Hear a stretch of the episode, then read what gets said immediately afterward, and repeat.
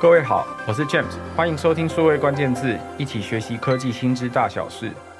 生成式 AI 让最近很多跟内容有关的产业朋友开始很焦虑哦。事实上，人工智慧已经在近年来进入各行各业，从自动驾驶、产线的自动化到停车、出行都会碰到的车牌辨识，甚至医疗诊断用的各种辅助工具。当 AI 要正式进入产业的现场的时候，当然没有办法只靠外部开放的资料来做，它也需要很多不同已经训练好的演算法，跟你要自己训练的演算法，自家掌握的资料整理成可以训练模型的数据，才是落地真正的大难题。数据处理其实是一项很辛苦的工作，其中特别要注意到哪些事呢？在这一集的数位关键字，为各位邀请到耕耘多年的台湾人工智慧学校校务长蔡明顺 Richie。来和大家分享数据处理有哪些重点的工作项目。我们欢迎 Richie。各位数位关键字的听众好，呃，很高兴今天有这个机会来跟各位分享。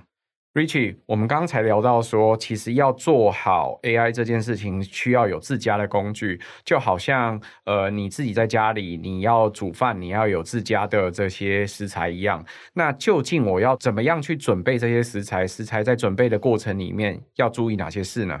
？James 这个比喻非常好哈，就好像我们上餐厅吃饭，我们看到中央厨房在背后其实会经历过一些整理，从食材的收集好去采买，一直进入到电冰箱要做分门别类，然后从冰箱里面拿出来要去做切菜、洗菜，最后怎么去配置上菜，这个过程事实上其实我们称呼呃叫做一个下水道工程，或者我们叫做黑手过程。好，那这一块确实是有一个蛮长的一个流程要做的，所以一般在做人工智慧，我们说，呃，一个 AI 的工程师可能百分之八十的时间会花在数据的整理跟清洗，甚至要去进一步做一些标注，然后百分之二十才是去做模型，是这个样子的一个分工。呃，在前几集的数位关键字，我们其实谈过数据中台，在那时候告诉你说，事实上我们需要一个整理这些数据的流理台，有这个流理台才可以整理相关的数据。可是，其实我们很少谈到一件事哦，就是不管是各位在用所谓的资料科学，或者是现在我们在谈的人工智慧，事实上，很多时候你家里都会收集很多不一样的数据来，然后用这些数据整理出相关的模型、相关的 AI。不管你要用的是 machine learning 机器学习、deep learning 深度学习，或者是纯粹我只是要做一个简单的统计数据好了，你都必须要去做清理。在做清理的过程就很像洗菜切菜的过程哦。各位不妨想象，你上市场去买菜，你可能会买肉、买鱼、买鸡蛋、买菜等等不一样的工具。这些食材回到家里来之后，你要用不一样的方法分门别类，有的要放冷藏，有的要放冷冻。有时候你可能要预处理一些资料。预处理资料的意思是你需要把它切成不同的段落啊。如果是这个。蔬菜根茎类的蔬菜要先洗过，洗好之后要去皮，去皮之后要把它切成一口就可以吃的这个大小的样子，然后你把它冷藏或冷冻起来，等到要煮的时候再把它拿出来煮。那甚至有时候我们开玩笑说，有些菜你可能都要先预煮，有些东西要先烫过，然后去掉血水等等才可以用。所以不同的肉、鱼、蛋。菜，你可能都要做清理。数据其实也一样，来自于很多不一样的地方，所以你就要分门别类做清理。这是为什么我们通常都需要做自家数据清理的理由。那 Richie 对你来说，你在看这些不同的 AI 训练的过程里面，呃，训练这些数据，有一些是变动的数据，有一些是不变动的数据，它差别是什么？呃，从数据处理的角度，我们大概可以简单的分成呃几个角度来看。一个就是说数据的样态啊，比如说影像数据、呃文字的数据，或是讯号的数据。好，那像这三种数据在处理上头呢，它本身来讲就会有所不同。那数据多了之后，庞杂之后。我们可能会经过一些规则性的清洗，好，比如说我们需要做一个叫做正规化，也就是说去重复，或者是我们需要去填空，比如说补一些呃数值不足，好，我们叫补值的工作。那这一类东西我们称呼是一个基本功啊。再者就是说资料本身，好，或者说数据本身有一些是属于时间序列，因为你今天要拿数据来做。呃，下一步的加工训练模型出来，那你势必就要啊，根据时间的长度有没有它的特性，有一些是根据数据的量体，比如说我要做的是一个人脸识别，那我至少可能需要几张照片，我才认得出 James 你的长相。比如说至少要拍个两张到三张，然后再经过数据的这个扩增，好，那这时候我就需要去标注你的特征，什么样子才是 James。那如果是文字呢？好比像今天我们在看到的 ChatGPT 背后是一个大型的自然语言模型。那这些资料它有一些特性，比如说这些呃文字资料怎么断词断句，好，或者是我透过模型怎么去辨识这个是一个专有名词，这个是一个呃敏感词啊，这个东西我们可能就需要透过 labeling 的方法来做处理。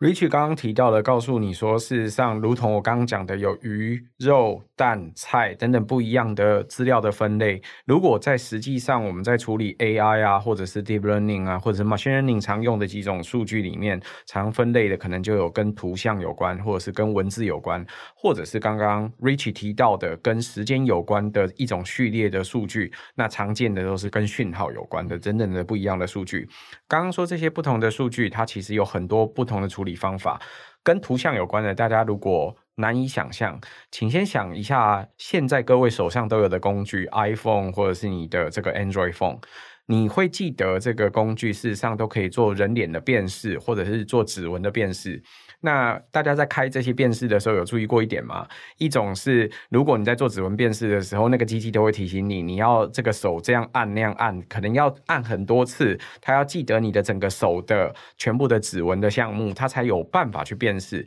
所以你就算一个拇指，你可能要经过很多次不同的角度去练习，然后让机器去记住这些不同角度的一些指纹的特征，它才可以找到你。人脸也是一样，你在扫描的时候，第一次你的 iPhone 或你的 Google 都会告诉你说，你要这边左转、右转，然后上转、下转，那个脸要对很多次之后，它才会认得你这个脸。一样的，它是在记你的特征，用这个特征的方法才去记住你的脸，然后透过这个方法去做辨识。无论这个辨识它是线下，也就是说这一台机器直接终端去演算，还是它把你的照片送到云端去演算，这个先不管它，但是它一定要有很多个角度，它才有办法辨别你。一样，要透过这样的方式才能够训练一个机器去记住你的一些特征。那如果你在网络上，你想要用这些图片做特征去演变的话，你也要告诉他说，譬如说这一张照片里面狗在哪里，猫在哪里，你要先帮他框出来，告诉这个图片说，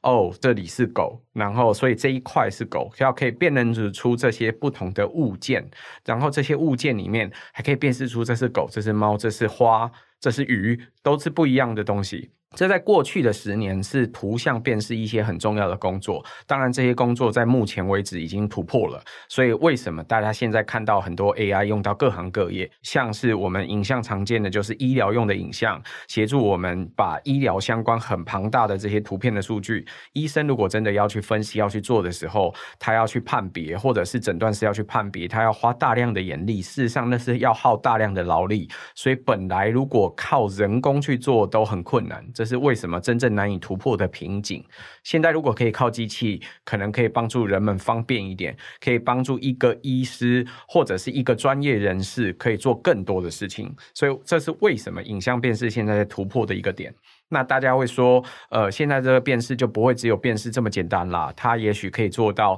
把过去我们很多艺术家所画的图或者是影像，把它重新整理之后，能够辨识出来，甚至它可以再画出影像。这其实是一段资料处理的工作，讲的是跟影像有关。文字也一样，在标示不一样的时候，你要知道说这一段文字里面哪些是敏感词，哪些是名词，哪些是人名。人名，我们现在常见的中文，如果在台湾，很多人的名字可能都是三个字，又因为它是百家姓的关系，所以我们大概知道哪些是复姓，哪些不是复姓，可以很容易判别的出来，这是人的名字，但是这时候名字如果更复杂，譬如说我们会把英文的 Tom Cruise 变成汤姆克鲁斯，这时候你变成中文的时候，它变成一个中文字，要怎么样真的去辨识？它是叫汤姆还是叫汤？它是姓汤吗？还是它其实姓克鲁斯叫汤姆？所以你要让机器可以辨识这些相关的内容，是需要一定的本事的。要有告诉，先告诉机器说这可能有这些规则，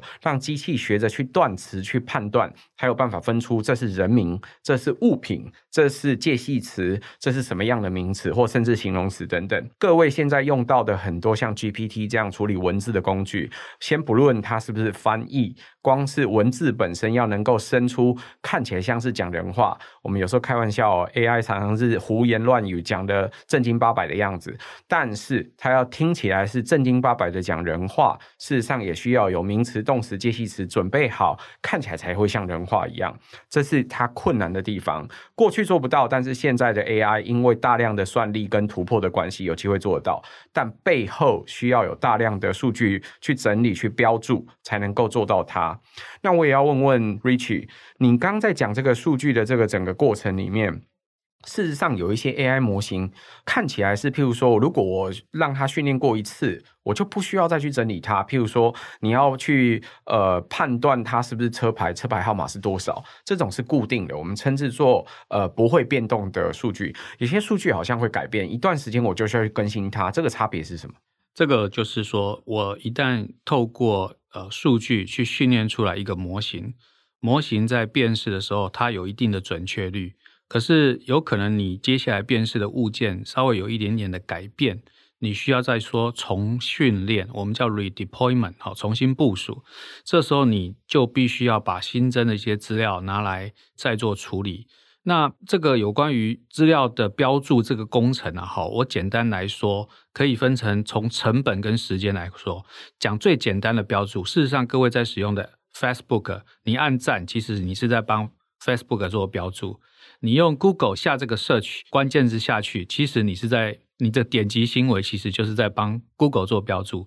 这个对。Facebook 跟 Google 来讲，成本是零的，好，因为你就是它的标注工，这是第一种层次。第二种层次是指说，这些东西是一般人类都可以辨识出来的，可以辨识说它 yes or no，或者是是 ground truth，那种是我们叫尝试判断的东西，这个是第二种层次。那这个东西成本稍微比刚刚讲的不用钱的高一点点。还有一种比较贵的，刚刚 James 已经提到说，在医疗场景上面，我如果要请医生去判断一个罕见疾病，而且它的影像是从 X 光或是 ECG、MRI 的东西，这些投影的东西，确实是需要有很高度的这个专业知识才能做标注的，这个标注成本就高。基于这三种的这种标注方法，也慢慢的去衍生出来，有一种半自动化的标注工具。所以，我们自己在人工智慧这几年下来，有一些社会企业，好比有一家公司叫落水，他们其实就是训练身障人士来做这个标注的工作。那这件事情呢，标注这个背后所付诸的庞大心力呢，事实上都让我们在使用者使用的阶段呢，能得到很多的受益。其实这后面是有一个很很大的工程的。哎，Rich 刚刚提到的这种不同的数据标注，可以从成本来看哦。那大家所看到最容易的就是我们一般的行为，就是常见的是在呃社交媒体上面，我们可能按 like，我们可能按笑脸，我们按哭脸，或者什么按爱心。我们在帮他标注的时候，在分类的是我们的行为的喜好。那你搜寻一个东西，在网络上搜寻了之后，会列出很多不同的项目，你点哪一个项目，对于呃这个搜寻引擎来说，它的排序也很重要，因为它会知道哪一个项目是比较让人感兴趣的，所以以后在下一次的排序，它就可能排前面一点点。所以这些都是呃最容易可以见到或可以想象的标注，比较困难的标注，就像医生的这种标注，因为这需要专业人士去判断某些数据，所以常见的除了医疗之外，另外一块可能是跟制造有关，因为制造的产线的某一些。规则或者是某些数据，只有那个产线上面的人才清楚。这也是为什么你一定要有自己的数据，能够自己去标注，才能够训练好 AI 的地方。但是也有一种标注是很多时候我们会透过各种方式来去做标注的，像什么呢？像是譬如说很多古书里面的人名，或者是相关的文字。我这边要提一个很特别的例子，大家如果有印象的话，在网络上，我们现在为了要跟机器说我们是人类，我们不是机器人。各位常见在输入密码的过程里面，还会另外要求你输入一段所谓的 CAPTCHA。CAPTCHA 的这个专案，其实常听到的，其实它就是透过很多不同的古书的扫描，扫描出来的这些文字，文字之后呢，有一些是人很难直接去做判别，机器也没办法去做判别的，所以它在你要输入这个密码的过程，为了要确认你到底是不是人，所以它需要再多帮它做一段扫描的这个读出来的文字，所以你常会发现说，诶，它要你扫描读出来的文字里面这一张。照片，它明明应该就就是某个古书的扫描，截下来一段之后，把这个文字丢给你，请你帮他去判别。如果你面对了两三个字，他就先当你是对的。但他收集很多人的资料之后，你等于在帮他清理资料，就可以有相关的资料，这是一种可能。更别提我们有很多专业的数据需要整理或分析，都需要麻烦人帮我们标注。所以为什么刚刚提到有一家很有趣的台湾的公司叫做若水？他们其实在做的事情是，他一样收集非常多这样子的资料，而且这些资料事实上都是某家公司或者是某个商业需求，它真的需要去做标注的。但这些标注经过呃半自动的整理，先用机器帮他切好了之后，再交给人去做分析。这时候就可以设计一种工作，请人帮我们做整理之后，我们有大量的资料的数据，整理好高品质的资料之后，再训练给 AI，告诉 AI 说：“嘿，你可以来帮我们分类或帮我们做判别。”这是。为什么我们要做数据标注的一些方法或理由？现在数据标注或方法不是全部手动的哦，所以各位不要听到这个要做标注，所谓的资料黑手，就是真的要辛苦的去整理这些资料，就要花很多时间而感到害怕。现在很多时候这些数据标注或资料整理的工作，事实上都是半自动，它可以靠很多不一样的工具协助做一半之后，人再把最重要的那些工作给做完。那当然也有很多不同的公司或伙伴都在做。Richie，你听到，如果一般的朋友他们现在开始想要导入 AI 的话，呃，我要准备哪些数据，或者是我可能要经历过哪些资料整理的步骤，才有办法在接下来我在我自己公司里面有办法把 AI 变成我工作流程的一部分？好，大概分成几种人工智慧的应用场景。如果我今天是要做一个门禁，做一个人脸识别。这种的，我猜应该需要的照片并不需要太多。好，那也就是说，我们的人资部门要求员工再多提供几张照片，应该也就足以判断你的的身份了。那么，如果是你要做公司的系统，而且你是希望能产生呃这个 AI 的这个推荐，好，那这个东西就需要涉及到你公司的资讯系统的数据有没有一个类似资料仓储。或者是一个资料超市这个概念，那你就会经历刚刚提到过的资料的收集跟整理，整理到一个对的地方。那这个功呢，那就是在于呃日常的经年累月累积。那我猜听众朋友应该最有兴趣的是说，我今天看到 ChatGPT 这么好用，如果我想要训练一个 for 我企业需要的一个 ChatGPT，然后他回答的。内容答案是跟我公司营运流程非常精准的，那到底要做什么？我们就简单来说一下，ChatGPT 背后 run 的是一个大型的自然语言模型，我们叫 LLM 哈，Large Language Model。这个其实我们称呼都叫做 Foundation Model。Foundation Model 代表说，它建立好一个基础模型之后，它面对你给他任何一种提问，基本上他几乎都可以做应付。然后现在 GPT Four，它甚至可以做到多模态，也就是不只是处理文字，它可能还可以接受照片。好，假设我这个公司是 ABC 公司，我想要训练一个类似像 ChatGPT for 我 ABC 公司需要去使用，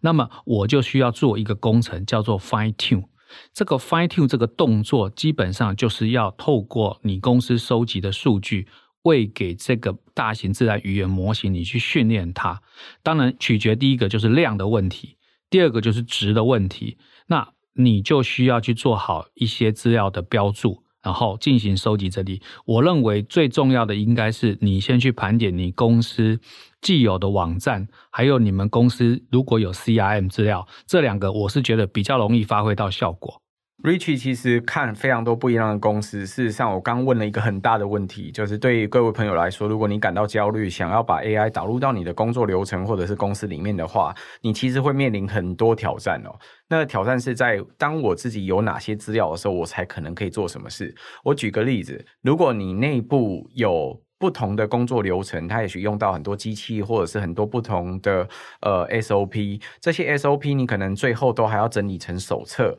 告诉别人说：“哦，我要先进行 A、B、C、D 四步才可以达成某个生产的问题。”可是这是手册而已。还有另外一个会有一些故障排除啊，或者是 FAQ 等等不同的这些手册的答案。那这些答案其实都需要有人去撰写。为什么呢？因为你实际在这个流程的过程当中，碰到故障的排除的方法，或者是例外的排除方法，或者是如何去做标准检查，然后如何确保品质等等的方法，都需要有人去整理之后，变成一个标准的工作流程。因为透过工作流程，才可以希望它尽量的稳定嘛。可是我知道很多公司呢，事实上这些流程都留在人的身上，它不见得整理成文字，而也不见得整理成手册。可是各位想想，如果今天你的公司要做的是一个语音助理或者是智慧精灵，它现在有一个像 GPT 一样的东西，是一个九岁的小朋友。请问你，我要告诉九岁的小朋友，让他知道，如果当碰到这个大型的机器流程里面碰到任何困难的时候，要怎么解决？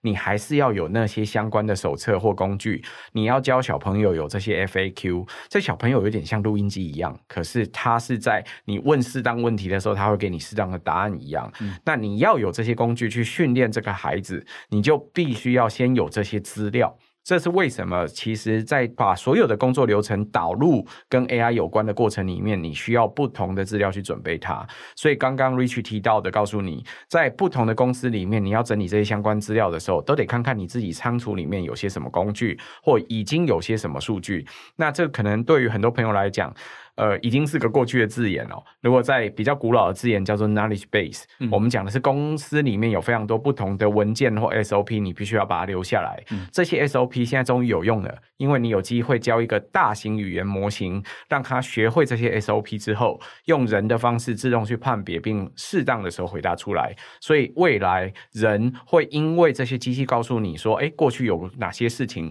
而知道整个公司的流程或发展是如何。我想这也会跟过去很多工作设计跟讨论不太一样。今天，呃，Rich 来帮我们分享，跟大家讨论了，呃，你如果要导入 AI 的话，事实上你必须在自家有很多不同的数据跟整理。那要做整理的这件工作，事实上有点像资料黑手一样，它就像是你从很多不同的菜市场买了不同的食材，来一步一步清理整理好了之后，喂进一个大型语言模型，语言模型才可以帮你做清理跟整理之后，有机会可以拿出来用它。语言模型其实只是其中一种范例，有可能牵涉到你的公司里面有图片、有影像、有文字等等不同的资料。这资料要进一步经过标注跟清理之后，它才最后有办法训练出标准的模型，在公司内部最后产生一个好的结果。这个呃模型的这个过程跟整理数据的过程，我想都提供给大家，在看到 AI 的时代即将来临的过程，你的公司要怎么去清理跟整理这些数据，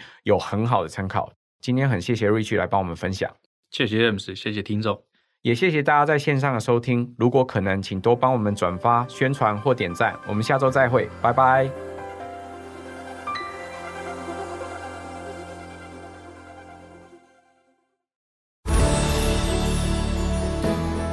接待外国客户，参加英文会议，开口说英文让你超挫，英文搞不定，工作怎么突破发展？经理人月刊与 YouTube 人气英文老师 Catherine 共同推出最后一次学好商用英文线上课，透过 PLP 学习法，教你用原本就会的单字说一口流畅英文，再搭配十个经理人独家秘诀，商务沟通保证轻松驾驭。即日起购课，限时优惠低于五折，上网搜寻新商业学校商用英文课。